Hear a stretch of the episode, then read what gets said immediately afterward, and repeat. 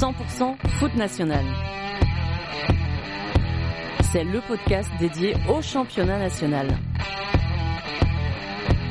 Plongé au cœur des clubs de la troisième division, un jeudi sur deux, avec les acteurs qui la composent et Mélanie Duro. Bonjour à toutes et à tous, bienvenue sur le 21e épisode de 100% foot national.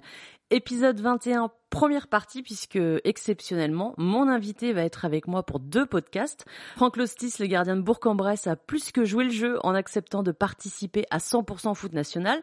On s'est rencontrés au centre d'entraînement de Bourg pendant mon voyage en Auvergne-Rhône-Alpes. On n'avait pas eu le temps de s'entretenir très longtemps.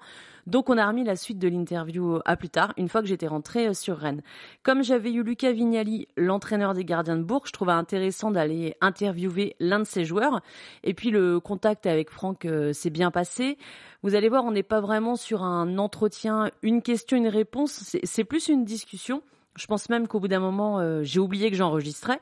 Alors, j'ai pas regardé l'heure. Franck non plus.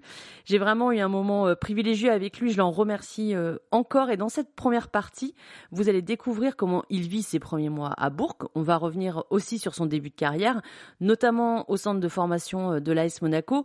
Vous allez également en apprendre plus euh, sur l'homme, l'importance euh, de sa compagne dans sa vie, la difficulté de se faire des amis quand on est footballeur, mais aussi son vécu et son avis sur le congé parental.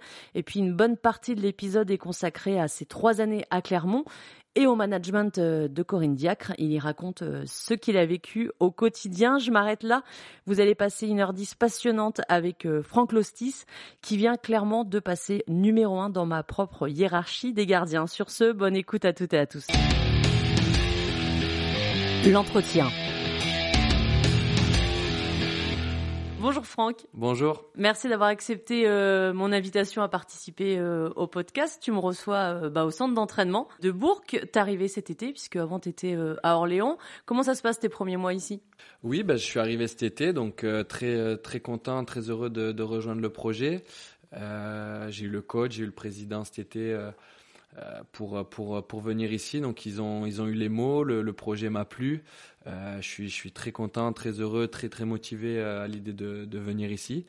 Et donc euh, voilà, les, les, les, ma première saison se passe plutôt bien, je me sens bien ici. C'est qu'on doit et on peut faire mieux au classement parce mhm. qu'on a, on a une équipe qui, je pense, mérite d'être mieux classée. Mais bon, c'est un championnat très très serré, très très homogène, surtout avec six descentes. Donc euh, voilà, il reste encore 12 matchs. Donc euh, on a l'équipe pour, euh, pour prendre des points et pour, pour s'offrir une, une, une, fin de saison palpitante avec, avec pourquoi pas viser, viser le, haut de tableau. Donc voilà, il reste encore des matchs, mais, mais très heureux d'avoir rejoint le projet du FBBP. Toi, tu avais envie de, de changer d'air quand tu es parti d'Orléans? Tu avais envie de faire un autre club? C'était un, une, vraie volonté de ta part? Oui, oui. Euh, moi, euh, du moment où, euh, où j'ai pris la décision de, de quitter Orléans, euh, euh j'ai eu ensuite le FBBP au, en contact. Ouais. Et, et, voilà, je ne voulais pas partir pour partir, ça c'est sûr. Euh, je voulais partir pour quelque chose qui, qui, me, qui, me, qui me tente, qui me, qui me, qui me convainc. Et euh, c'est vrai qu'avec avec, euh, le, le, le, le, discours du coach et du président ici, j'ai de suite été convaincu et et, euh, et, mon choix a été fait euh, dès que, dès que j'ai eu le club euh, très rapidement. Ok. J'ai j'ai regardé un petit peu ta carrière, parce que tu es un gardien quand même expérimenté. Là, tu as 32 ans, si je me trompe pas. 33 bientôt. 33 bientôt. C'est en avril, c'est ouais, ça Ouais, dans un mois. Donc, tu es encore 32. Ouais, j'ai 32. on va dire ça. J'ai vu que tu étais passé par le centre de formation de l'AS Monaco. Oui. Tu es venu comment être gardien? C'est quoi un petit peu ton parcours même Enfin, à quel âge tu as commencé le foot et, et est-ce que tu as toujours été gardien? Ben, j'ai commencé le foot euh, à 6 ans, même si j'aurais préféré commencer plus tôt. Ouais. Euh, mais euh, j'ai toujours été passionné, je jouais tout le temps au foot. Et en fait, j'ai été gardien parce que si je voulais jouer avec mon, mon grand frère et ses copains, euh, ben, il me mettait, il mettait le petit dans les buts.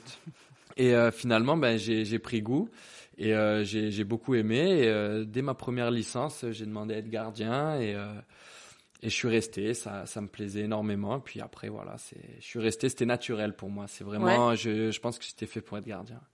Donc, euh, quand toi tu es né à Nîmes, donc tu étais euh, dans la région euh, nîmoise sur tes clubs, tes clubs de, de jeunes. Oui. Quand tu arrives à Monaco, ça se passe comment? C'est eux, ils t'ont détecté en, en, faisant le tour des, voilà, des, équipes du Sud Ou toi, tu as été carrément là-bas pour faire un stage de détection Comment ça s'est passé? Bah, En fait, quand j'avais une dizaine d'années, le, l'AS Monaco bah, commençait à suivre des joueurs. Donc je sais qu'ils me suivaient, ils étaient en contact avec mes parents. Puis, puis vers 12, 13 ans, ils ont un petit peu lâché parce que hum, j'étais pas très grand. Mmh.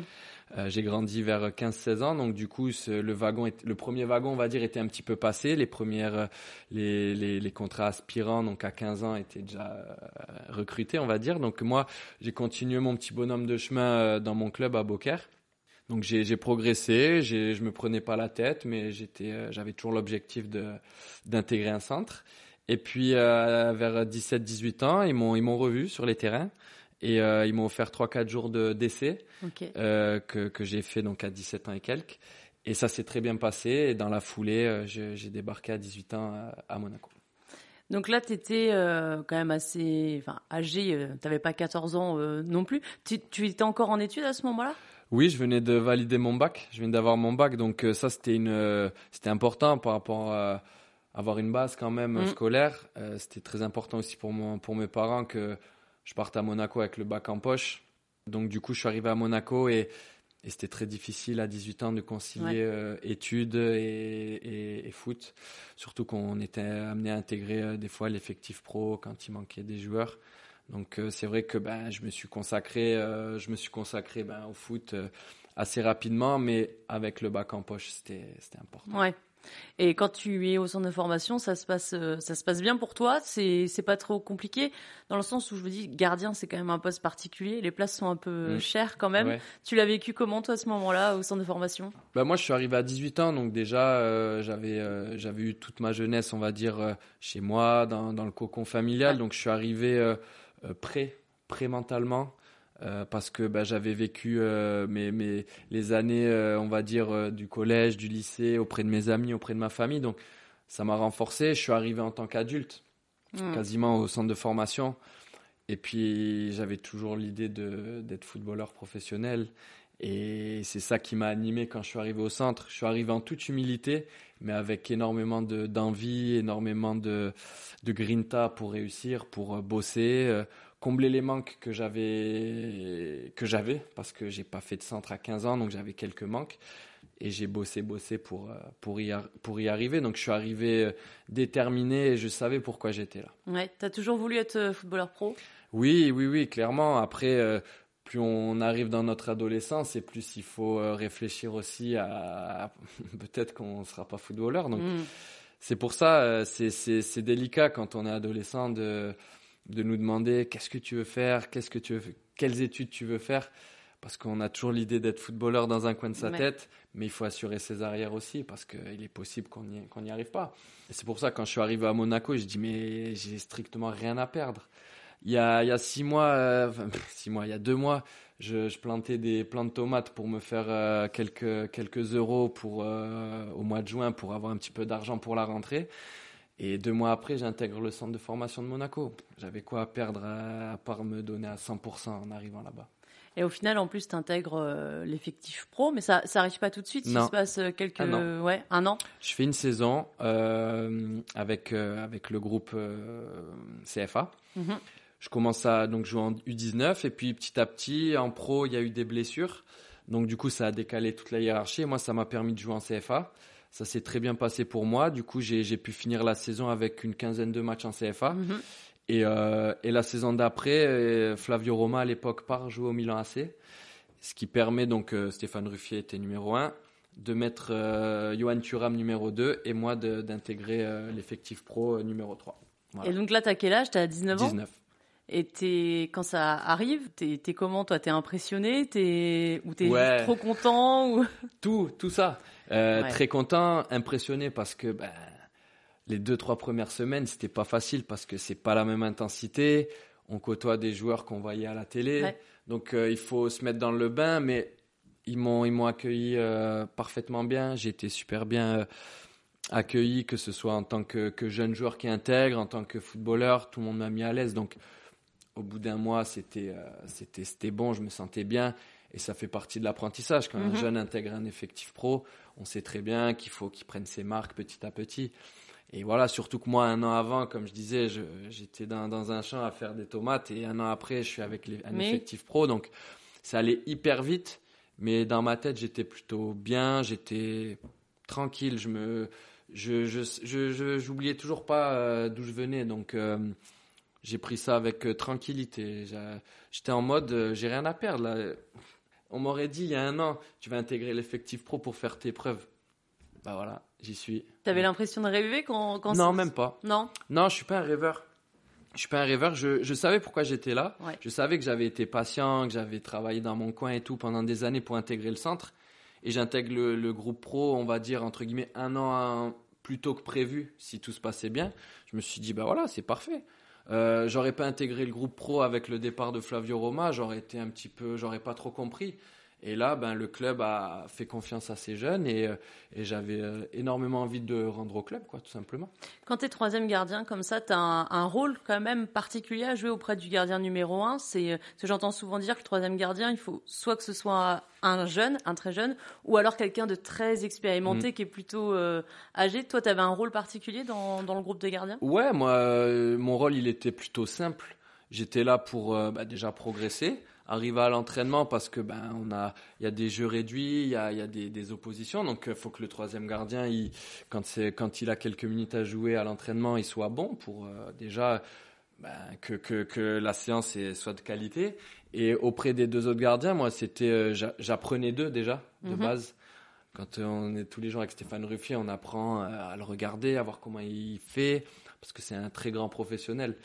Et, en tant que footballeur, bah, on n'en parle pas. Hein. C'était le top du top en Ligue 1, donc j'apprenais beaucoup. Et moi, l'idée, c'était de le mettre dans les meilleures conditions, les, les entraînements, mettre des bons ballons, être appliqué, et voilà, qu'il y ait une bonne osmose et que bah, lui se sente bien. Après, voilà, s'il si, était performant le week-end, c'était pas grâce à moi.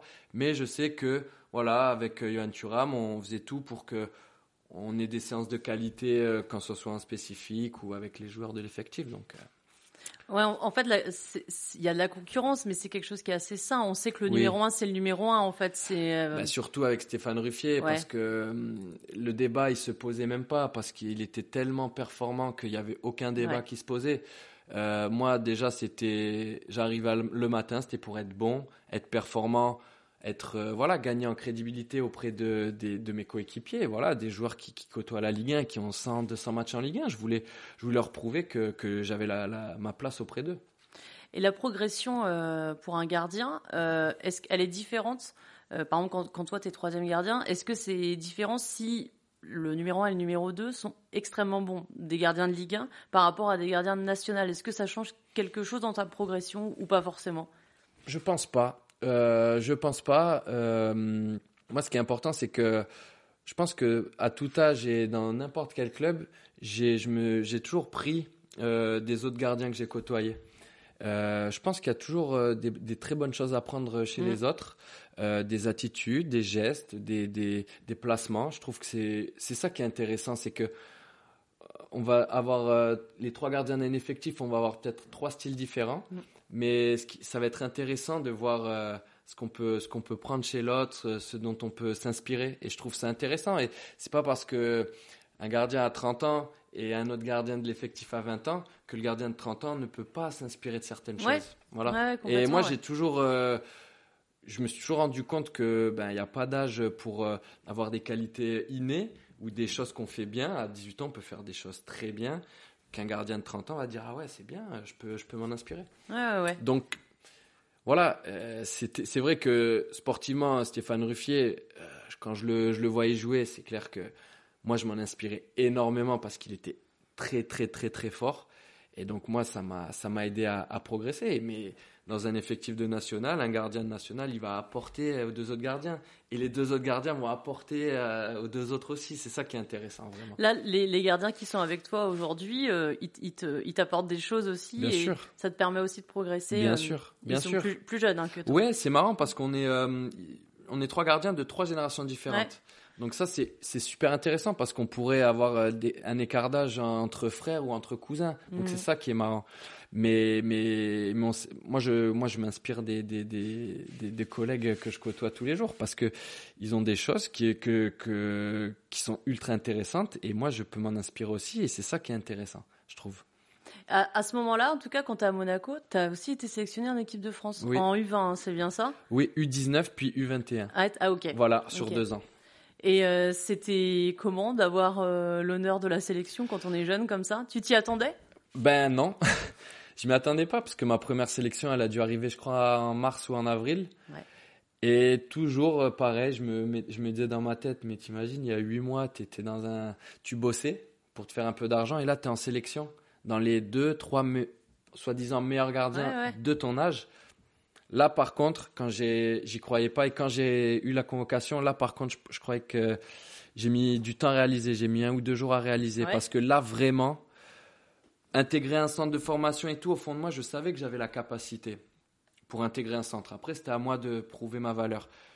Mais six mois plus tard, après avoir intégré le centre de formation, être appelé en équipe de France, Là, par contre, euh, je m'y attendais pas du tout. Et, et je l'ai pris euh, bah, un peu de pression au début, mais, mais, je suis tombé dans un bon groupe et j'ai été bien accueilli. Et, et, toujours pareil, je me suis dit, mais t'imagines, rien à perdre. Bah, carrément. Il y a quoi à perdre?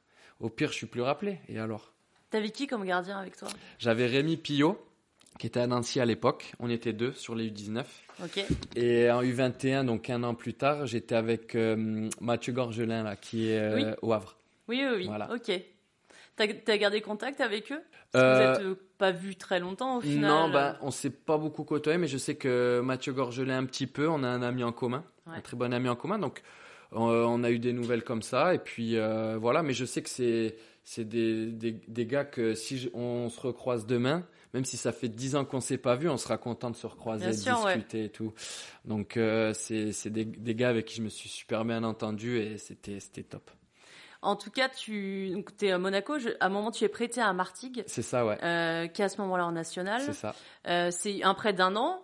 Et euh, au début, tu joues. Mhm. Et à un moment, tu joues plus. Tu avais une blessure ou Non, non. Non, non, j'ai joué. ça s'est très, très bien passé individuellement et collectivement, on va dire, jusqu'à la trêve. Ouais. Après, on a vraiment eu un coup de mou collectif et on, on prenait plus de points, on perdait les matchs. Donc le, coach avait fait un choix de, changer son gardien à un moment donné.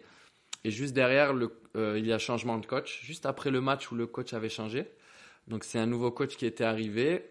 Et euh, bah, il m'a dit comment ça se fait et tout. Donc je lui, ai dit, bah, c'est, un choix que, l'ancien coach avait fait, tout ça, en me reprochant que en étant prêté, j'étais pas forcément impliqué. Ah On était cinq joueurs prêtés et euh, comme les résultats n'étaient pas là, je sais qu'on avait été un peu mis en cause parce que, soi-disant, on aurait peut-être, vu que nous on était prêtés, moins le, la grinta, qu'on s'en fichait, qu'on regardait un petit peu nos perfs perso.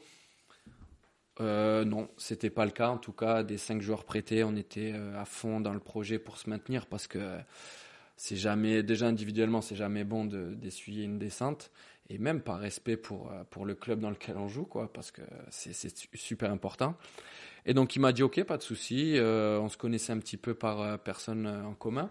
Il me disait je sais que tu as une très bonne mentalité, donc lâche pas. Je vais laisser l'autre gardien un petit peu et prouve-moi que j'ai tort. Donc au bout de 6 ou 7 matchs, moi j'étais là, je cravachais la semaine. Je faisais des séances spécifiques d'entraînement à Nîmes en plus le mercredi après-midi pour vraiment compenser de ne pas jouer. Et j'ai retrouvé ma place et j'ai pu finir les, les 7 ou 8 derniers matchs de la saison. Donc ça m'a permis d'avoir une saison à 30 matchs. Donc, euh, donc voilà. Mais ça m'a beaucoup appris. Ouais, parce que toi, quand tu, quand tu pars en presse, c'est euh, c'est le Monaco qui veut te prêter pour que tu gagnes du temps de jeu. Et toi, tu as aussi cette envie d'être titulaire dans une équipe, euh, qui, même à, qui t'a redescendre en mhm, national. C'était pas, pas problématique pour toi, en tout cas, de redescendre. Ah non, ah non moi, le choix, moi, j'ai trop de respect pour le foot je voulais jouer en national parce que ben, le marché était assez compliqué pour un gardien de 21 ans. Donc euh, c'est un club qui me, qui me voulait et moi j'y suis allé. J'avais apprécié le, le discours du, du, directeur sportif et du coach. Voilà, après la saison, on sait jamais comment ça se passe, mais mm. moi j'étais super content d'aller, euh, euh, on va dire, progresser à l'échelon inférieur. c'est toujours très intéressant. On progresse footballistiquement, on progresse, on se renforce. C'est, il y a que des bonnes expériences à prendre. Ouais, t'as gardé des attaches avec Martigues, euh, même si c'était qu'un an après? Oui, oui, je suis toujours en contact euh, avec euh, bien 4-5 personnes. Vraiment, j'ai gardé des très très bons contacts. J'ai rencontré des, belles personnes. Et, et, moi, au bout du compte, dix ans plus tard, j'ai des bons souvenirs parce que c'est un club qui a, qui a les moyens de, de, de, de progresser, de pourquoi pas aller voir l'échelon supérieur. C'est un bon club avec des bonnes installations et j'ai rencontré des bonnes personnes. Donc, voilà, c'était à un moment donné un choix de coach, mais personne m'a mis de bâton dans les roues ou quoi que ce soit. C'était, c'était un choix qui avait été fait. Moi, j'ai, ça m'a renforcé, j'ai, j'ai bossé dur pour retrouver ma place et ça m'a forgé. Quand tu reviens de Martigues, à Monaco, t'es pas conservé. Ben, il me restait un an de contrat. Ouais. Euh, entre temps, donc euh, c'est les, les Russes, les propriétaires russes qui avaient récupéré le club. Donc c'est vrai que le club était passé dans une autre dimension et j'ai senti que j'allais pas, le club ne comptait pas forcément sur moi clairement. Donc euh, moi j'ai eu l'opportunité d'aller à Amiens, mhm. qui venait de descendre de Ligue 2 en nationale. Et j'ai sauté sur l'occasion parce que mon année à Monaco, elle allait pas me servir à grand chose. Elle allait être numéro, peut-être faire un banc de temps en temps en Ligue 2, mhm. être numéro 3, aller jouer un peu en CFA. Non, il fallait que, que à 22 ans, je, sois numéro 1 dans une équipe. Et je suis allé à Amiens et j'ai pas du tout regretté mon choix. Vraiment. Donc tu es passé du sud à quand même plus au nord, ça a été, euh, t'as pas eu de choc thermique Pas du tout, j'ai adoré mes deux années. C'est vrai, c'était tant, tant au club que la, la vie euh, à Amiens, j'ai beaucoup aimé, j'ai rencontré euh, des super personnes, vraiment la main sur le cœur, vraiment super super expérience. Le projet du club, c'était de remonter tout de suite en Ligue 2 et la première, ta première saison, tu, on tu fait, fais neuvième, je crois. Ouais, on fait 8 ou 9e et la deuxième saison, sixième. Ouais, c'est ça. On, on, a deux belles équipes les deux saisons, mais c'est un championnat très difficile et on n'a pas réussi à accrocher le, le wagon. Voilà, c'est comme ça, encore une fois. On, ça nous fait progresser, ça, ça forge. Et, euh, et, voilà, ça s'est joué à pas grand-chose. Ouais. Euh, surtout la deuxième saison, on a mal démarré. Mais après, on a fait une défaite sur la phase retour on a pris énormément de points et ben, on a accumulé trop de retard et on a fini sixième. Et c'était important déjà de laisser, euh, vu que la première partie de saison était très délicate, on était relégable, de laisser le club en national qui, justement, deux ou trois ans après, est remonté en Ligue 2. Donc, euh, donc nous, on avait cet objectif, la deuxième saison, tellement on était mal parti, de laisser le club en national, c'était important pour nous. On, a vraiment, on avait vraiment une équipe euh, de, de, bons joueurs et vraiment une bonne mentalité. Ouais. Franck, je vois l'heure. Il va falloir que je te libère. Euh, j'ai pas du tout posé toutes les questions que je vais te poser.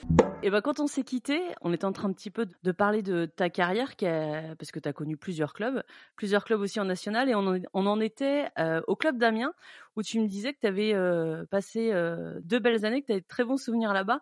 Et du coup, je me suis demandé si, quand on est joueur, quand on passe comme ça plusieurs clubs, est-ce que les clubs, on les suit toujours, peu importe la division où ils sont? Ben ouais, enfin, en tout cas, moi, oui. J'ai toujours un œil sur, euh, sur les clubs euh, dans lesquels je suis passé. Euh, même si au sein du club, au sein de l'équipe, il y a plus de, de, personnes que je connais. À Amiens, je suis vraiment pas sûr de connaître encore des, des personnes qui, qui y sont. Mm. je sais que c'est encore le même président, mais après, dans l'organigramme et même dans l'équipe, voilà, je, je suis pas sûr de connaître encore des gens. Mais j'ai toujours un œil dessus, voir un petit peu les classements, les matchs comment ça se passe pour euh, mes anciens clubs. Et euh, une carrière de, de footballeur, c'est tellement court que hum, je me dis que voilà, c'est toujours des bons moments dans les clubs où on est passé et euh, mmh. c'est toujours intéressant de garder, garder un lien. Voilà. En tout cas, quand tu as fait ta deuxième saison à Amiens, après tu es parti à Clermont. Mmh Clermont qui était en Ligue 2, c'est eux qui sont venus te voir, qui t'ont proposé quelque chose? Oui, oui, tout à fait, ben, via le travail de mon agent qui ben, en, fin de, en fin de saison, euh, m'avait fait part de, de l'intérêt de Clermont. Donc euh, voilà, c'était euh, c'était dans, dans les tuyaux, on va dire, c'était dans les, dans les papiers. Puis euh, ça s'est finalisé. Donc moi, je suis parti en vacances tranquillement. Et donc avec ma compagne, c'était notre nos premières vacances ensemble. On venait de se mettre ensemble l'année d'avant. Ouais. Et on est parti en, en Croatie, à Dubrovnik, pour, bah, pour se reposer un peu. Et, et je devais avoir le coup de fil de mon agence ce jour-là euh, pour me dire euh, si ça allait se faire ou pas clairement. Et euh, on arrive à l'hôtel et une heure après, je reçois le coup de fil pour me dire que c'était bon, qu'on était OK, que tout le monde était OK. Donc, je suis arrivé sur la destination de mes vacances, on va dire très très sereinement. Parce que vous avez passé de très bonnes vacances. Oui, oui, tout à fait. Ouais. C'était, c'était serein parce que voilà, euh, c'était, euh, moi je voulais y aller et euh, quand on part en vacances avec son avenir proche qui est qui est validé, qui est fait, on va dire, ben, c'est clair que ça rassure quoi. Donc j'étais excité à l'idée de commencer quoi. Et puis surtout que Clermont c'est la Ligue 2. Clermont c'est la Ligue 2. À l'époque j'avais 24 ans. Euh, donc c'était euh, dans ma, dans ma progression, c'était une suite logique. Je sortais de trois saisons nationales. Euh, clairement, pour moi, c'était le club idéal. C'est un club familial qui fait confiance aux, aux gens du, du, cru, on va dire, ouais. et euh, qui, qui, garde une certaine stabilité, qui, qui est très dans la gestion, qui est très fiable, très sûr. Et, et voilà, c'était c'était un projet moi qui m'intéressait énormément. Et, et quand quand j'ai eu l'intérêt de Clermont, ça, j'ai pas hésité une seconde, on va dire. Toi, c'était le club que tu voulais. Tu avais d'autres clubs qui te contactaient? J'avais eu deux, trois contacts euh, en incluant Clermont. Ouais. Mais Clermont, c'était euh, les plus, euh, bah, ceux qui, qui s'étaient positionnés le plus franchement, on va dire. Début juin, euh, on était ok. Ben après, voilà, c'est le, on va dire que le téléphone, on le coupe, quoi, parce qu'on s'est engagé. Puis, et puis voilà, donc, donc ça s'est fait assez tôt. Donc c'est ça qui fait que ben derrière peut-être que j'aurais eu d'autres contacts, mais moi, à l'instant T, euh, c'était ça que je voulais. Puis je suppose que c'est plus agréable euh, pour un joueur aussi de faire la préparation dès le début avec le groupe, oui. plutôt qu'arriver euh, fin août. à la fin, c'est quand même plus sympa, quoi, même pour t'intégrer. Ah oui, non, mais c'est clair. pour que ce soit sur l'aspect sportif ou on va dire l'aspect logistique, voilà, dès début juin, on sait qu'on va partir pour telle destination, donc on peut se préparer euh, mentalement déjà. Mmh euh, on peut se préparer pour trouver un logement, pour pour si notre femme cherche du boulot, si on a des enfants pour trouver des écoles, des crèches, voilà. Donc c'est clair que ça on n'y pense pas, mais c'est vrai que quand ça se fait tôt dans dans l'avant-saison, ça ça facilite pour beaucoup de choses en, en amont quoi. Mais après des fois on n'a pas le choix, hein. ça se fait mi-juillet, ça se fait fin août des fois on maîtrise pas, mais quand euh, on a la, je pense que c'est une, une, chance, quand on a la chance d'avoir euh, que ça se fasse rapidement, eh ben c'est toujours euh, plus simple, plus serein. Et justement, ta compagne, tu lui demandes son avis sur la destination. Est-ce que c'est aussi un choix qui se fait quand même à deux? Sur la destination, non, parce que on, on, en discute de, de, temps en temps, mais après, moi j'ai la chance d'avoir une, d'avoir ma compagne qui qui comprend toutes les problématiques euh, du footballeur, qui me soutient à 200%, qui sait que la carrière est courte, elle dure pas éternellement. Donc, euh, elle me laisse choisir parce que moi, elle sait que je vais écouter, euh, je vais écouter mon cœur et je mhm. vais écouter aussi euh, la voix de la raison. Je vais, je vais faire un choix réfléchi, quoi, en, en somme.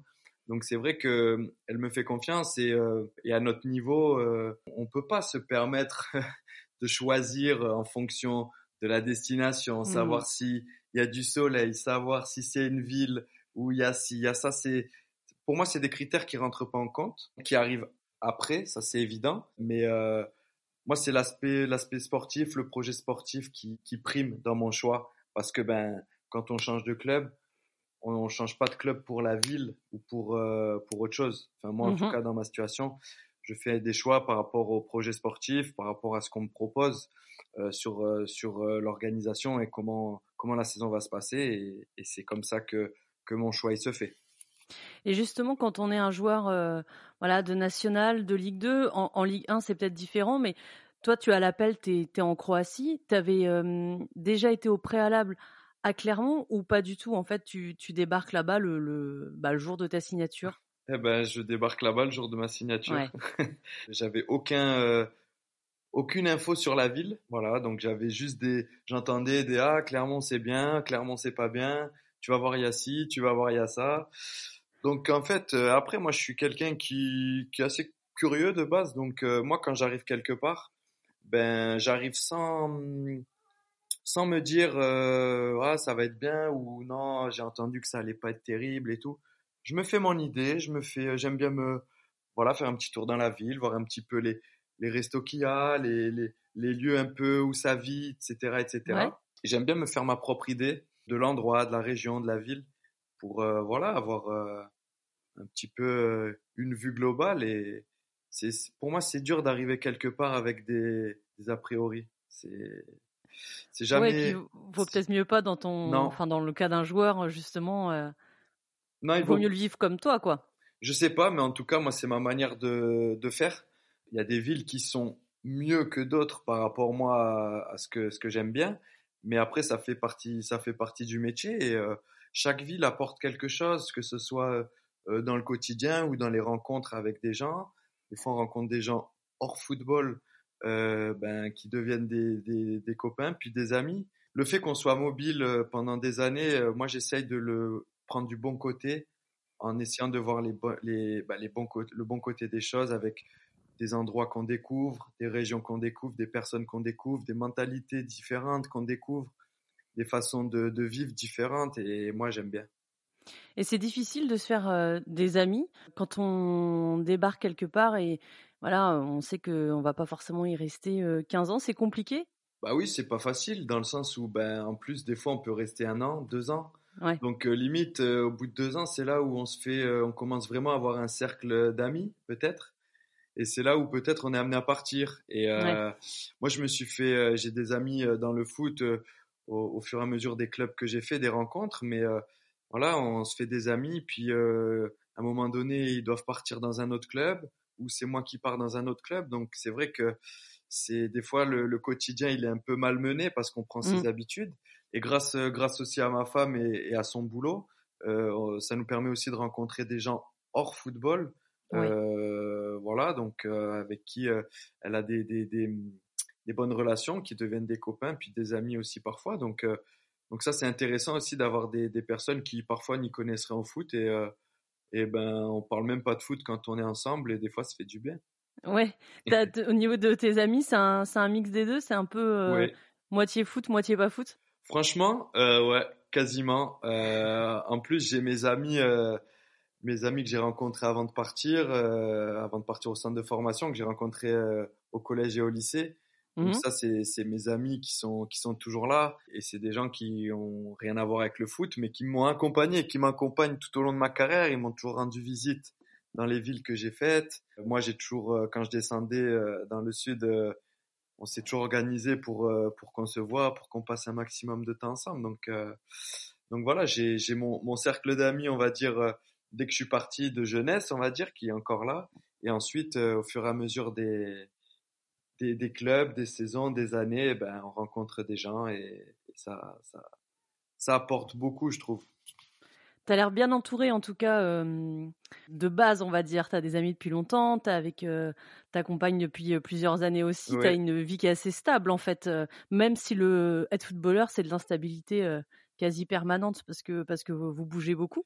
Mais tu as réussi à créer quand même un noyau stable autour de toi. Bah, comme tu dis, c'est tellement instable.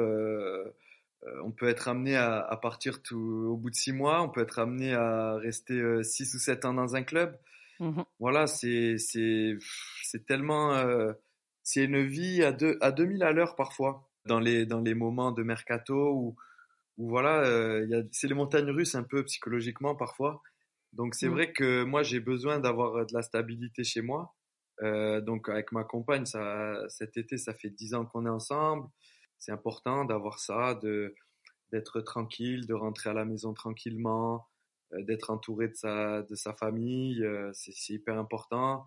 Là maintenant, on a un petit garçon qui a bientôt deux ans, donc euh, c'est hyper important aussi de rentrer, de d'avoir son chez soi où, Bien sûr, ouais. où voilà, on, on est en famille et comme comme tu disais, son groupe d'amis qui, qui est là au, fur, au, fil des années c'est hyper important. Franchement, moi c'est c'est quelque chose qui bah, qui me qui me donne le, moral, qui me donne qui me donne la force pour pour durer dans ce métier, en fait, tout simplement. De savoir que même si au quotidien, les gens ne sont pas là, parce que, bah, par exemple, on vient d'arriver à Bourg, donc les amis qu'on s'est fait euh, ne, ne, sont pas là au quotidien, mais on sait mmh. qu'ils sont là et, et, on en profite dès qu'on peut. Ils nous rendent visite, on leur rend visite, les vacances, etc.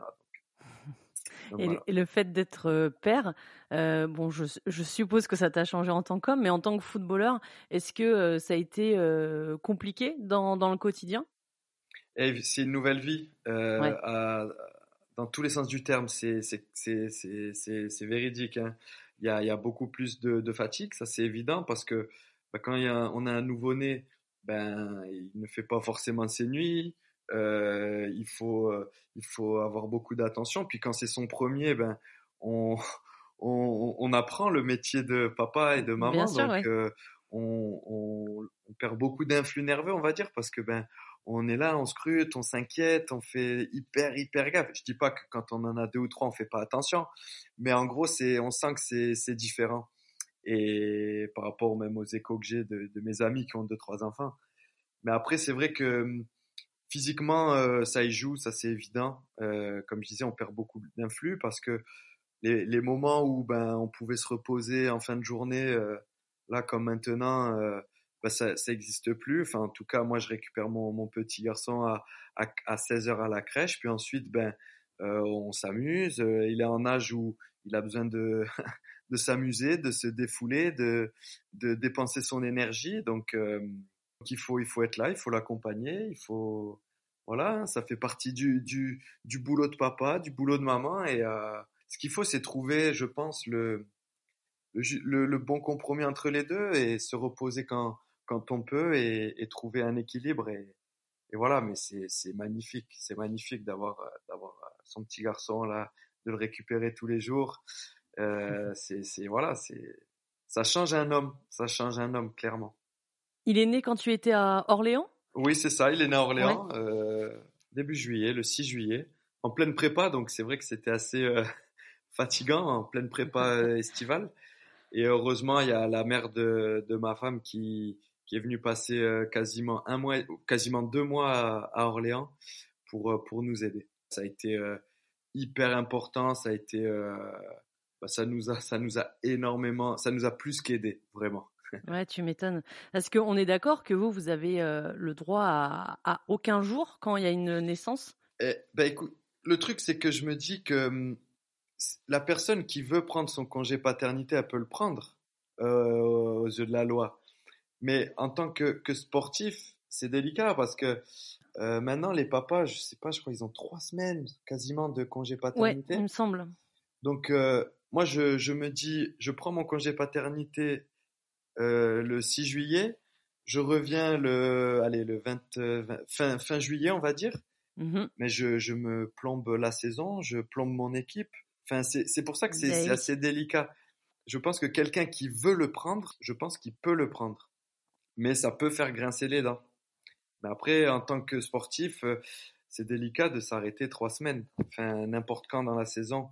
Donc c'est pour ça que c'est pas évident et euh, ben moi j'ai pris aucun jour parce que ben pour moi ça faisait euh, pour moi c'était impossible en fait impossible euh, sportivement euh, voilà c'est plus qu'un métier quand on est sportif ou footballeur c'est c'est c'est plus qu'un métier vraiment c'est moi je le vois faut comme espérer ça, que l'enfant naisse pendant la trêve hivernale en fait c'est ouais. ça ouais et encore la trêve hivernale quand on a 7 8 jours c'est bien euh, alors euh, voilà, euh, t'auras tes 7-8 jours et après tu reprends. Donc euh, le, le, congé, le congé paternité à trois semaines, je pense qu'il est ultra difficile à prendre quand on bah, est sportif. Sûr. Ouais, je pense. Même si tu savais que de toute façon c'était c'était compliqué euh, de prendre euh, voilà du temps. Trois semaines, c'était c'était trop long. Ça te ça t'a rendu triste? Enfin, ça t'a affecté ou tu savais que t'avais pas le choix et puis bon bah on y va quoi? Ça m'a pas rendu triste dans le sens où, euh, comme je te disais, c'est plus qu'un métier. Donc, je, je, le matin, je, je partais m'entraîner, je revenais et je retrouvais ma femme, mon fils, et donc il y avait ma belle-mère avec qui je m'entends hyper bien. Donc, c'était que que du bah, que du positif, que du bonheur ouais. en fait. Et le fait d'aller m'entraîner, d'aller euh, m'entraîner, faire les matchs amicaux, etc. Bah quelque part, c'était euh, c'est parce que c'est pas facile de rester à la maison toute la journée. Enfin, on l'a bien mmh. vu avec le Covid. Voilà, moi, faut que je, je suis casanier, mais je, faut pas que je peux devenir vite fou à la maison. Même si mon petit venait de naître, ben le fait de, de partir, euh, voilà, deux trois heures le matin s'entraîner, euh, puis ensuite en fin de journée aussi, quand vu que c'était la prépa estivale, ben ça me faisait beaucoup de bien. J'arrivais euh, à la maison frais, euh, frais mentalement. J'étais fatigué parce que c'était physique mais j'arrivais avec beaucoup de fraîcheur mentale et je pouvais prendre le relais peut-être de ma femme euh, bah, qui elle était H24 à la maison et qui parfois avait des petits des petits moments difficiles parce que ben après l'après grossesse c'est jamais facile donc j'arrivais avec cette fraîcheur mentale en fait et le fait de rester si j'étais resté H24 à la maison je suis pas sûr que ça m'aurait apporté autant que le fait d'aller pouvoir m'entraîner euh, le matin et l'après, mais revenir avec, euh, avec ce, cette fraîcheur parce que honnêtement, euh, j'arrivais à l'entraînement, je m'entraînais et je repartais quasiment de suite parce que je voilà, c'était l'excitation de retrouver ma femme et mon et mon fils. Donc je restais pas 4-5 heures non plus je partais pour 2-3 heures maximum, donc euh, je les retrouvais vite, on va dire. Oui, mais bien sûr, oui. On a hum, tendance à oublier que vous faites pas un, un 9h, 18h. C'est des, temps qui sont plus, euh, plus hachés, quoi. Exactement. Mais quelqu'un qui fait 8h, 18h, là, je comprends tout à fait qu'il prenne son congé paternité. Tout à fait. Tout à fait. Parce que ça fait long la journée sans, sans voir son, son nouveau bébé qui vient de naître. On, est, on a envie d'être là, on a envie. Et, et c'est pour ça que le, le, foot, en plus à Orléans, on n'était pas parti en stage. Donc, euh, mm. ben, tous les jours, j'étais là et, et je, je m'absentais ben, pour les entraînements. Donc, en soi, c'était euh, assez rapide. Hein. C'était, c'était largement compatible. Ouais, ouais, complètement. Mais c'est intéressant d'avoir ton avis euh, sur euh, ça. En fait, j'avais jamais posé cette euh, cette question. J'avais eu James euh, Lemarer, le capitaine du Stade Briochin, qui, qui avait eu un, un, deuxième enfant cet été. Et, on avait parlé plutôt de la gestion euh, des nuits parce que lui, il avait, c'était vraiment un, un, un nouveau-né, mmh donc il gérait ça avec sa femme. Hein, mais c'est vrai que j'avais pas, euh, j'avais pas posé la question du, du, congé paternité, mais en tout cas lui non plus euh, ne l'avait pas pris, bien sûr, puisque c'est arrivé, euh, bah comme toi en fait, en tout début de eh préparation. donc c'est compliqué de, de partir trois semaines, ça c'est clair. Non, non, mais c'est sûr, même vis-à-vis -vis du groupe, de l'équipe, c'est ouais. voilà, c'est délicat, c'est délicat, honnêtement. Puis en tant que sportif, on a besoin de notre dose de, de sport, de foot. Oui. C'est la passion avant tout. Donc euh, c'est vrai que moi, ça aller m'entraîner, c'est je tous les matins, je partais, euh, même s'il y avait mon petit avec ma femme, euh, je partais heureux et parce que je savais que je les retrouvais assez rapidement aussi. Il y avait ça aussi qui permettait que. C'est pour ça, je trouvais que c'était plutôt compatible.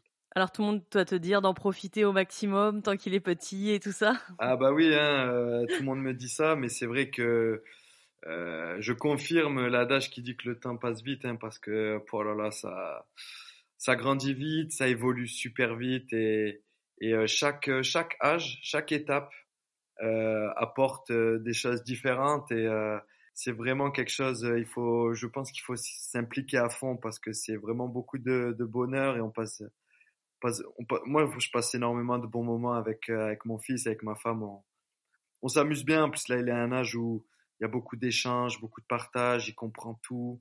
Il est dans l'apprentissage de tout. Donc, c'est, ultra intéressant. En plus, je, je, j'ai la chance de le voir beaucoup parce que je le récupère assez tôt quand même dans, dans l'après-midi. Donc, euh, je l'amène le matin, je le récupère à, à 16 heures. Et, euh, et, voilà, donc on passe beaucoup de temps ensemble et c'est hyper intéressant. Puis ensuite, il y a maman qui rentre du travail, donc euh, un moment à trois aussi, donc c'est vraiment des bons moments. En tout cas, on te sent euh, épanoui dans ta vie euh, personnelle. Ah oui, oui, bah, de toute façon, c'est la base pour, euh, pour être bien au quotidien. comme je te disais il y a cinq minutes, chez moi, faut que ce soit, faut que soit un lieu serein, tranquille, de de calme, d'amour et, être entouré. Et, sur ça, je je me fais pas de, soucis. Et voilà, donc ça fait ça fait dix ans qu'avec ma femme on est ensemble, donc voilà, on se connaît par cœur, donc euh, c'est vraiment du, du du pur bonheur.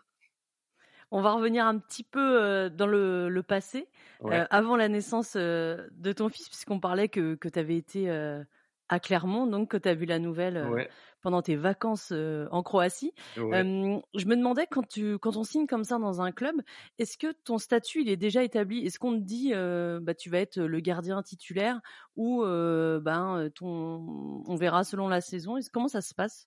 Bah en tout cas dans dans ma situation c'était établi. C'était c'était établi quand je suis arrivé à Clermont. ça devait être la coach Elena Costa. Euh, oui. qui devait entraîner donc en 2014 donc c'était elle qui, qui, qui m'avait recruté, qui avait validé mon recrutement. Donc, donc voilà, c'est souvent, pour pas dire tout le temps, ouais, 95%, on va dire, je pense que surtout au poste de gardien, oui. à mon avis, c'est établi, c'est établi avant. En tout cas, tous les clubs que j'ai fait, c'était établi avant. Et Elena Costa, tu l'avais eu au téléphone pendant l'été?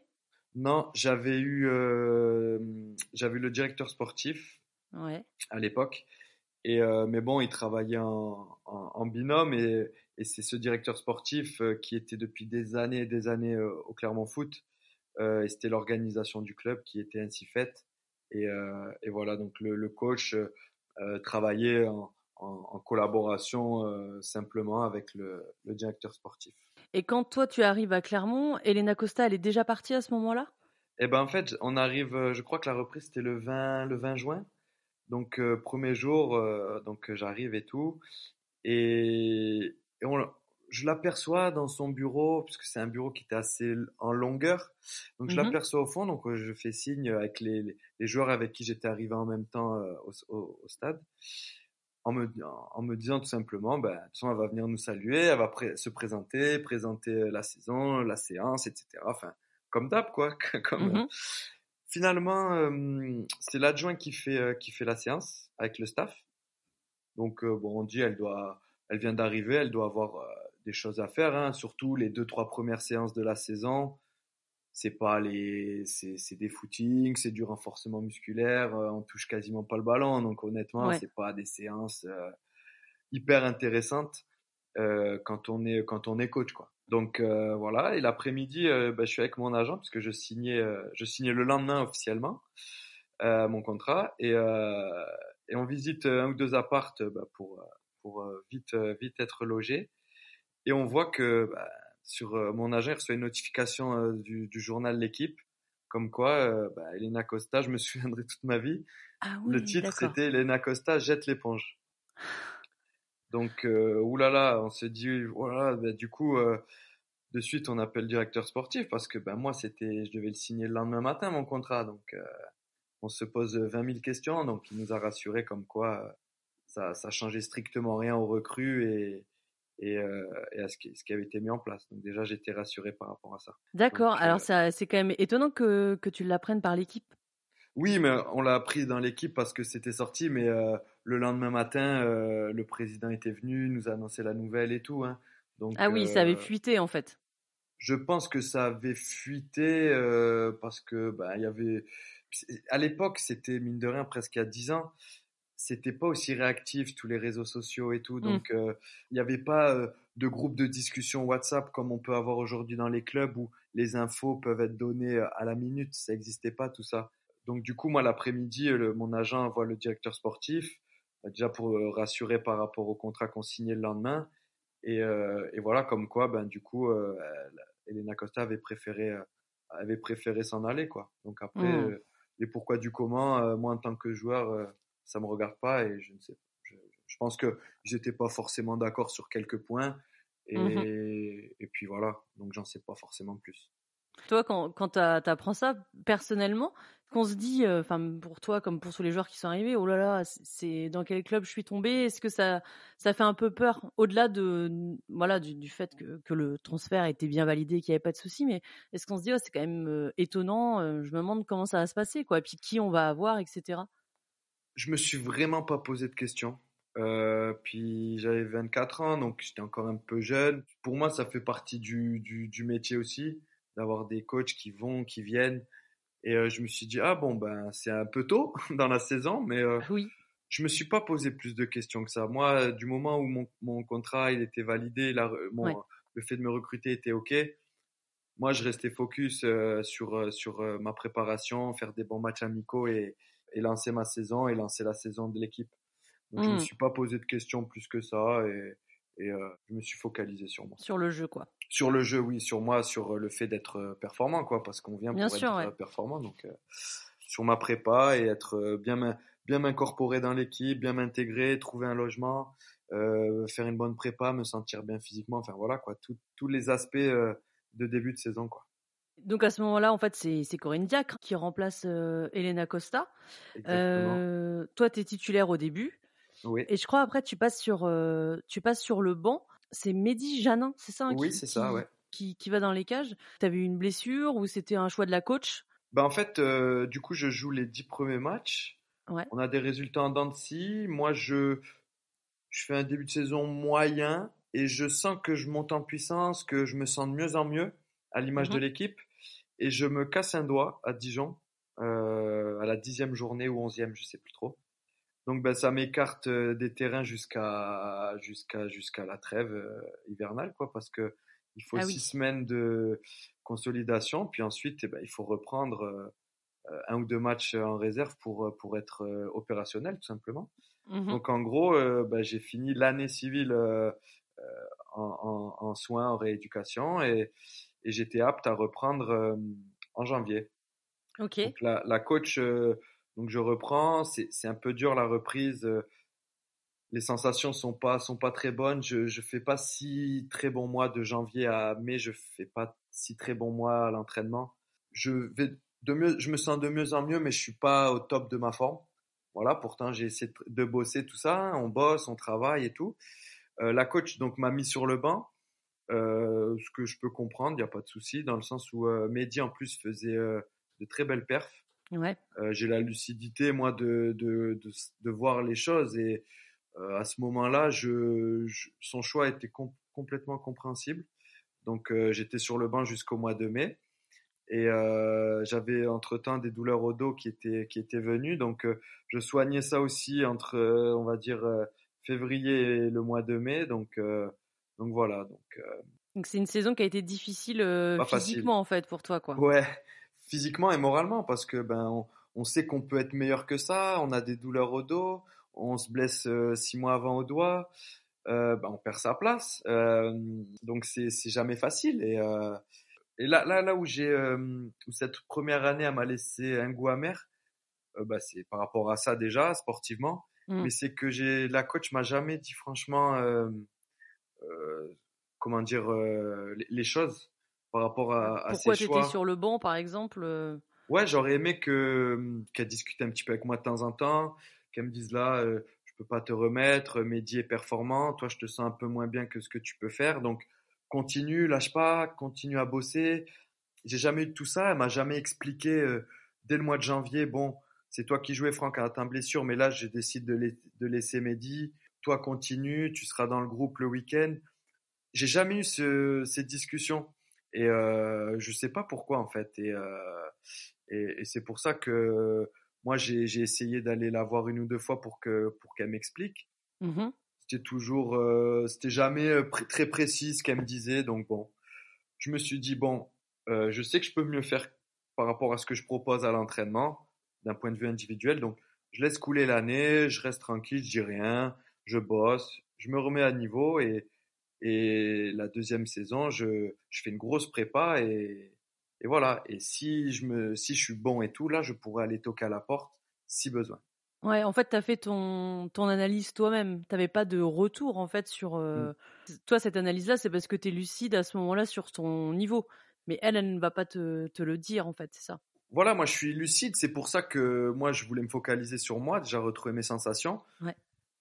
Après, quand on est joueur, c'est vrai que c'est toujours euh, intéressant quand votre coach il vient discuter avec vous et, et même pour dire la, la vérité. Euh, bien sûr, ouais. Euh, Franck, t'es pas t'es, pas très bien en ce moment, donc euh, c'est pour ça que tu joues pas et moi je veux que tu continues à bosser. Et rien que ça, c'est des mots qui, qui percutent quand on est joueur et qui, qui font du bien. De motivation aussi. Exactement, exactement. Euh, donc j'ai, j'ai jamais eu ça, donc mais c'est pas grave ça parce que après quand on est joueur, c'est à nous de trouver la motive, c'est à nous de, se de bosser, de, voilà, ça fait partie de, de, la force mentale. Et ça, euh, c'est quelque chose j'aurais aimé qu'elle ait ce rapport, mais elle l'avait avec aucun joueur euh, quasiment, donc euh, c'était pas personnel juste contre moi. Donc euh, c'est pour ça que je disais c'est pas grave et, et en gros on verra la saison prochaine à moi de, de, de, bien me reposer pour les vacances et de repartir euh, au taquet quoi. La saison qui suit, physiquement, toi, tu te sens mieux? Voilà, donc euh, je j'ai mis mes soucis physiques de, derrière moi. Les, les vacances, elles m'ont fait du bien, physiquement, moralement. Mmh. Et je fais une très bonne prépa. Honnêtement, je fais une très bonne prépa. Je me sens bien euh, au sein du groupe et tout. Euh, j'ai des collègues de, de l'équipe qui me disent que qui me sentent bien, qui me sentent d'attaque euh, et tout. Donc je suis hyper content. Entre temps, j'ai une euh, donc la coach me bien sûr euh, n'en discute pas avec moi. Et du coup, entre-temps, j'ai une proposition de prêt en D1 bis, euh, D1B, ils appellent ça belge. Okay. C'est l'équivalent de la Ligue de Belge, tout simplement. Donc ça arrive assez tôt, ça arrive mi-juillet. Moi, il me reste deux ans de contrat à Clermont. Euh, je me dis non, je peux pas abdiquer euh, parce que ça fait six mois que c'était un peu difficile. Je, je veux prouver que je peux retourner, retrouver l'équipe. Mm -hmm. Donc je, je refuse ce prêt. Et donc les matchs amicaux se passent. Je vois qu'elle me donne euh, peu de temps de jeu sur les matchs amicaux par rapport aux deux autres gardiens, alors qu'elle avait, alors qu'elle avait dit qu'elle qu'elle partagerait, mais après que elle, euh, elle partagerait, après elle ferait un choix de hiérarchie. Okay. je me rends compte que c'est moi qui joue le moins. Euh, peu, à pas grand chose près, mais c'est moi qui joue le moins. Bon, je dis rien, je fais la prépa et et ouais, juste la semaine avant le championnat, elle donne sa hiérarchie en me disant euh, bah, numéro 1, Mehdi Janin, numéro 2, c'était Marc-Aurel Caillard qui venait d'arriver, et toi, Franck, numéro 3, et voilà. Bon. Donc, euh, moi, c'est un coup sur la tête, ah, honnêtement. Je m'y attendais pas, honnêtement. Euh, je pense, depuis que j'ai commencé, je pense être quelqu'un de lucide. Je me vois pas meilleur que je suis, je me vois pas moins bon que je suis. Je pense avoir une analyse plutôt lucide et là, je prends un coup sur la tête, honnêtement. Je prends un gros, un gros coup sur la tête. Donc ensuite, je décide dans la foulée d'aller voir avec la coach. Elle me dit non, mais au vu de la prépa, euh, en gros, euh, c'est toi qui es le moins bon des trois et tout. Donc euh, en gros, je compte pas sur toi, quoi. Ok, donc, donc elle, dis... mais elle te donne pas vraiment une explication. Enfin, elle, elle dit que pour elle, juste voilà, au niveau voilà, de la prépa, t'étais Je suis le moins le bon moins des bien. trois. Voilà, je suis le moins bon des trois. Donc je lui dis, mais dites-moi qu'est-ce qui va pas euh, Déjà pour euh, progresser. euh, oui, bon, et, et, et c'est c'est là où je voulais en venir, c'est qu'au fur et à mesure de la saison qui se passe, donc cette saison-là, c'est ma deuxième saison, au fur et à mesure, euh, je me sens toujours aussi bien. Je, je je lâche pas. Je vais faire mes matchs en réserve. Je je, je, je, fais des bons matchs en réserve dans l'état d'esprit. Je pense, euh, voilà, le, le, coach de la réserve est super content de moi, des pros qui redescendent et tout. Et moi, l'objectif, c'est dans un premier temps retrouver le, les, les 16 du vendredi soir. Ouais. Voilà, petit à petit. Donc, je vais voir la coach de temps en temps pour faire un point, mais c'est moi qui, qui y vais de, de, ma, de, de moi-même. Hein. Mmh. Voilà, je dis, voilà, dites-moi qu'est-ce qu'il y a. euh. Donc, euh, comme je dis souvent aux gens qui me demandent, ben, une fois, ben, c'était euh, le jeu aérien qui allait pas. Je sortais pas assez. Ensuite, la fois d'après où j'allais la voir, c'était mon jeu au pied qui était pas bon. Ensuite, la fois d'après, euh, euh, c'était un autre souci. Donc les trois quatre fois où je suis allé la voir dans la saison, parce que j'allais pas la voir toutes les semaines non plus, je oui, suis pas oui, fou. Mais à chaque fois, il y avait toujours un souci. Et donc du coup, je lui disais, mais écoutez, euh, à un moment donné, ça, il fallait me le dire bien avant. Alors pourquoi vous me l'avez pas dit au mois de juin? Pour Mhm. que bah, je puisse partir Tout le monde aurait été gagnant. Vous, vous auriez libéré un joueur qui, sur qui vous comptiez pas. Et moi, je serais parti parce que vous comptiez pas sur moi. Et, au début juillet, euh, j'aurais eu encore des propositions parce que j'ai fait que un, euh, on va dire 8-9 mois sans jouer. Donc Mhm. j'avais encore mes saisons d'avant à Amiens qui m'auraient permis de, de retrouver un projet pour me relancer. Je dis mais pourquoi vous Oui, mais bon, donc toujours un truc à redire, jamais très précis, jamais très bah ouais, très honnête quoi, tout simplement. Donc ouais, ouais. donc c'est- en, en somme, c'est ça que j'en je veux à Corinne Diacre par rapport à ma situation, c'est qu'au bout de la première saison, elle m'aurait dit Franck, je ne compte pas sur toi, ton style ne me convient pas. Et ben je vous jure que j'aurais quitté le club avec énormément de respect pour euh, pour Corinne Diacre parce qu'elle elle aurait eu l'honnêteté honnête, en fait. voilà de me le dire et moi ça m'aurait permis euh, de rebondir, de partir ailleurs et de continuer ma carrière. Là, je suis resté, je, je suis resté alors qu'elle voulait pas de moi. Et ben moi, je suis resté en fait pour être euh, numéro 3 à la cave.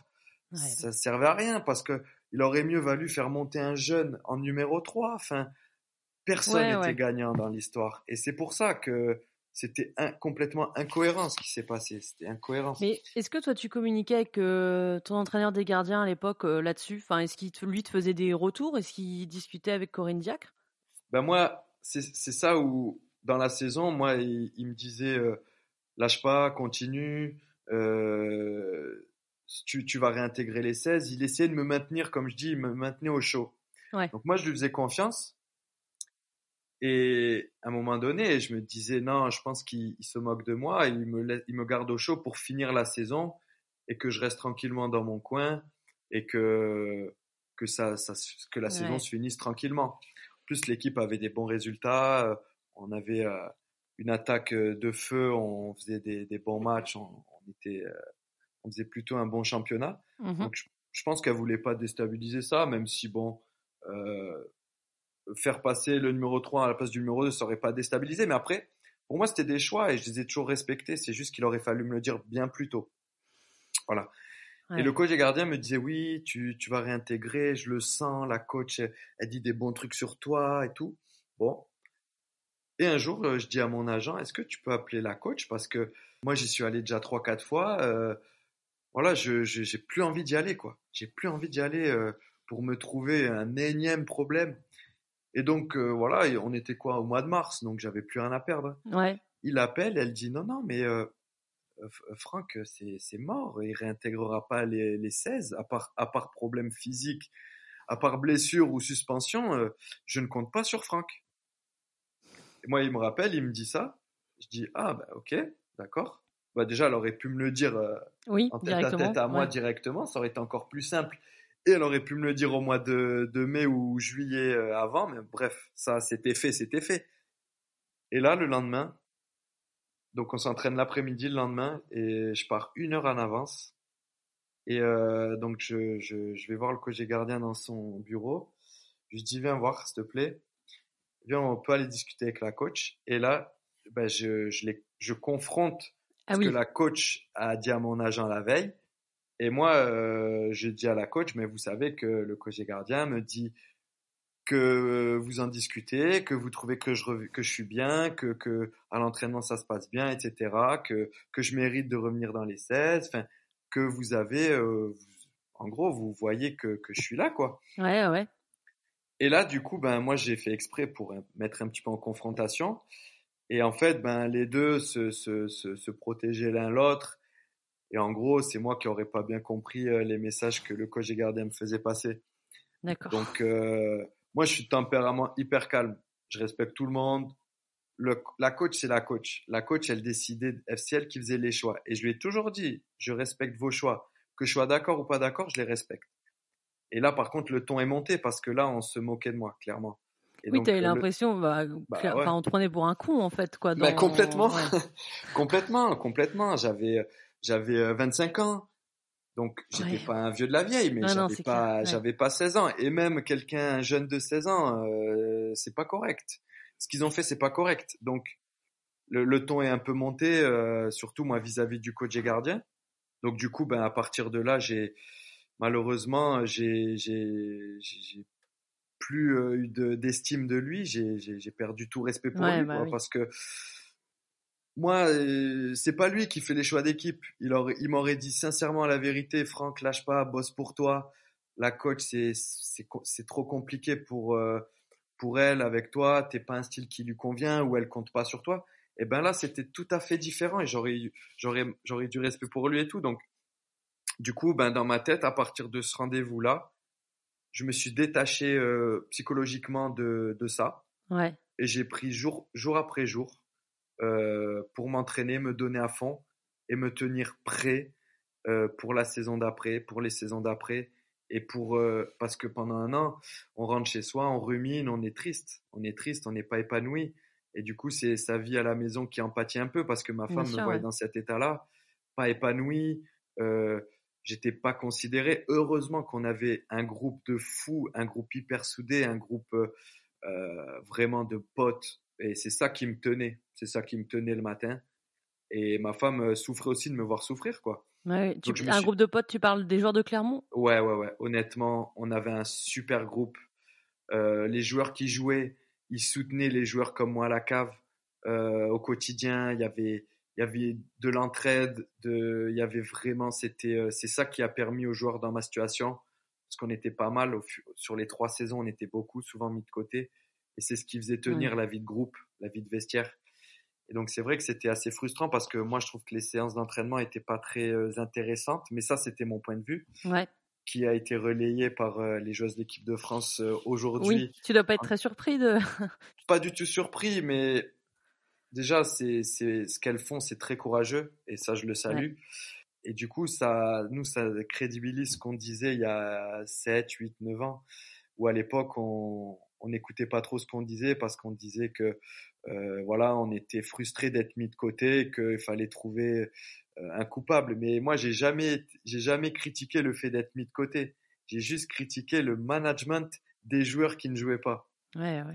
Parce que voilà, on fait partie de l'équipe, on représente le club malgré tout et on a besoin d'être euh, reconnu, même si moi mon rôle c'était d'être numéro 3 à l'époque, ben euh, un mot sympa de temps en temps, du respect, euh, voilà, moi ça ça fait toujours plaisir à un joueur et et puis surtout de l'honnêteté vis-à-vis de ses joueurs, euh, c'est hyper important. Enfin bref, ça c'est un autre problème, mais voilà, du coup à partir de ce rendez-vous-là, je me suis je me suis dit, eh, tu sais quoi, t'as rien à perdre, bosse à fond et du coup je suis sur la dynamique physique ou dans laquelle j'étais où je me sentais bien, ben du coup moralement j'ai pris le dessus et je me suis détaché et j'ai mieux vécu euh, bah, ma mise à l'écart, on va dire.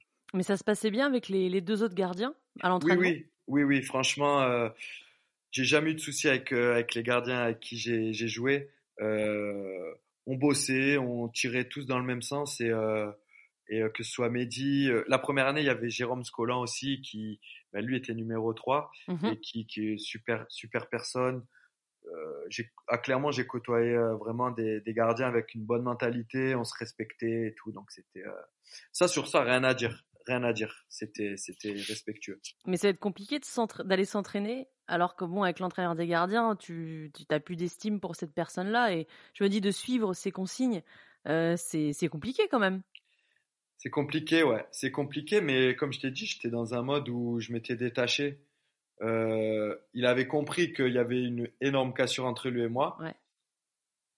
Déjà, la saison, elle était bizarre parce que lui, tu sentais qu'il était un peu fuyant, qu'il était euh, mal à l'aise. Et ensuite, à partir de cet euh, épisode-là, là, ça a été cassé.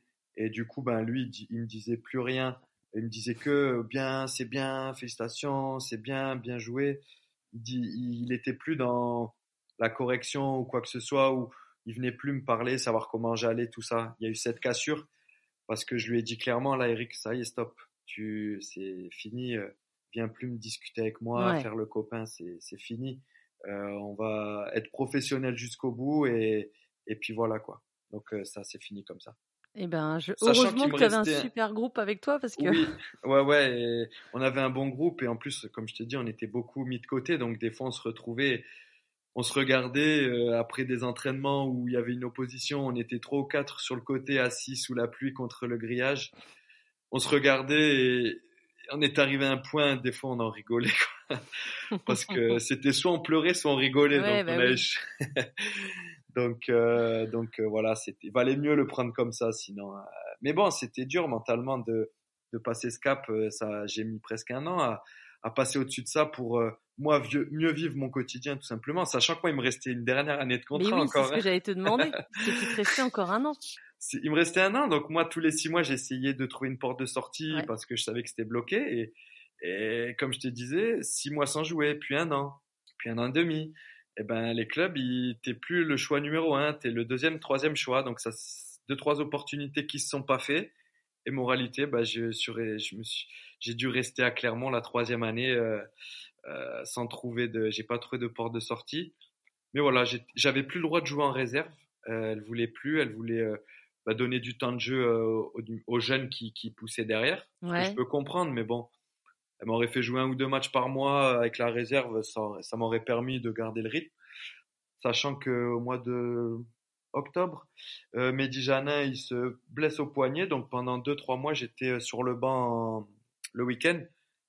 Donc du coup, ben moi au fond, au fond de moi, je disais que là, par contre, euh, elle était bien contente que je sois là pour euh, pour faire le banc, pour amener euh, ben, ma, bonne humeur, pour amener mon sérieux, mon professionnalisme. Et moi, je me tenais prêt si je devais rentrer dès la première minute ou à la 95e, parce que à l'époque, donc Marc-Aurel Caillard prenait un rouge ou se blessait, moi je me tenais prêt. Je m'entraînais pour me tenir prêt et, et dans mon état d'esprit, euh, j'étais irréprochable et, et, je suis content euh, d'avoir tenu, euh, tenu bon et pour, pour me tenir prêt les, le vendredi au cas où. quoi.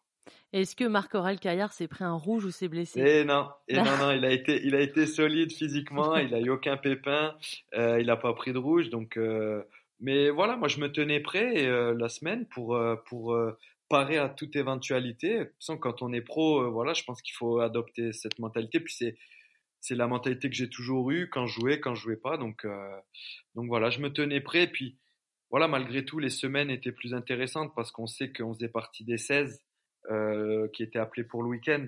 Donc ta semaine avait un sens, ta semaine elle avait un but quoi. Bien sûr, ouais. Ça, ça faisait du bien moralement, ça m'a fait du bien.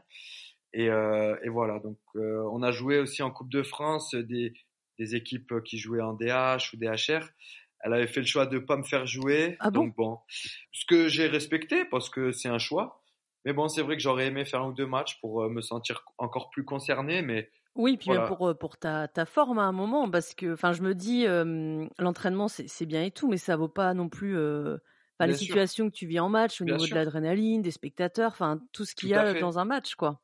Ah, moi, je suis d'accord, mais après, le fait qu'elle laisse son, son, gardien pour jouer en coupe, moi, je le comprends tout à fait. Ouais. Le truc, c'est qu'il aurait mieux valu moi me faire jouer un petit peu en réserve avant que Mehdi se blesse. C'est là le, c'est là où le management il est hyper important. Et en fait, elle, a, elle, a, fait appel à moi. Imagine, euh, en novembre, je dois rentrer parce qu'il y a un souci. J'ai zéro minute. J'ai zéro minute. Voilà. Depuis le, les, les trois euh, bouts de match que j'ai eu en prépa en juillet, j'ai zéro minute. Ouais, puis est-ce que est-ce qu'au niveau de enfin le fait de pas avoir eu de match, si tu rentres comme ça, il y a une appréhension peut-être qui est un peu plus forte? Eh ben tu sais quoi? Je me posais la question et je me disais mais pas du tout, j'ai strictement rien à perdre. Si je suis bon, c'est impeccable pour moi et dans tous les cas, euh, je ne rejouerai pas après. Mmh, si je si je suis pas bon, ben en soi, euh, ce que je vis depuis un an et demi, euh, ça peut expliquer le fait de ne pas être très performant quand on fait appel à moi en novembre sans avoir joué depuis six mois. Oui, oui. Donc je dédramatisais euh, la chose si ça devait arriver, si je devais jouer. Et donc du coup, je me tenais prêt, j'étais très serein. J'étais très serein et, et au fond de moi, j'étais malgré tout détaché du truc. Et, euh, et moi, je, si je devais jouer, c'était pour, euh, pour être bon, pour apporter à l'équipe et ben, au fond de moi aussi pour montrer à la coach que je suis là, que mmh je peux être performant et que même si elle allait pas changer d'avis sur moi, ben pour lui montrer que je suis là et que je lâche pas et que voilà. Et puis pour préparer mon après Clermont, parce qu'il allait arriver cet après Clermont. Bah oui, c'est sûr. Parce que je sais que j'allais pas rester.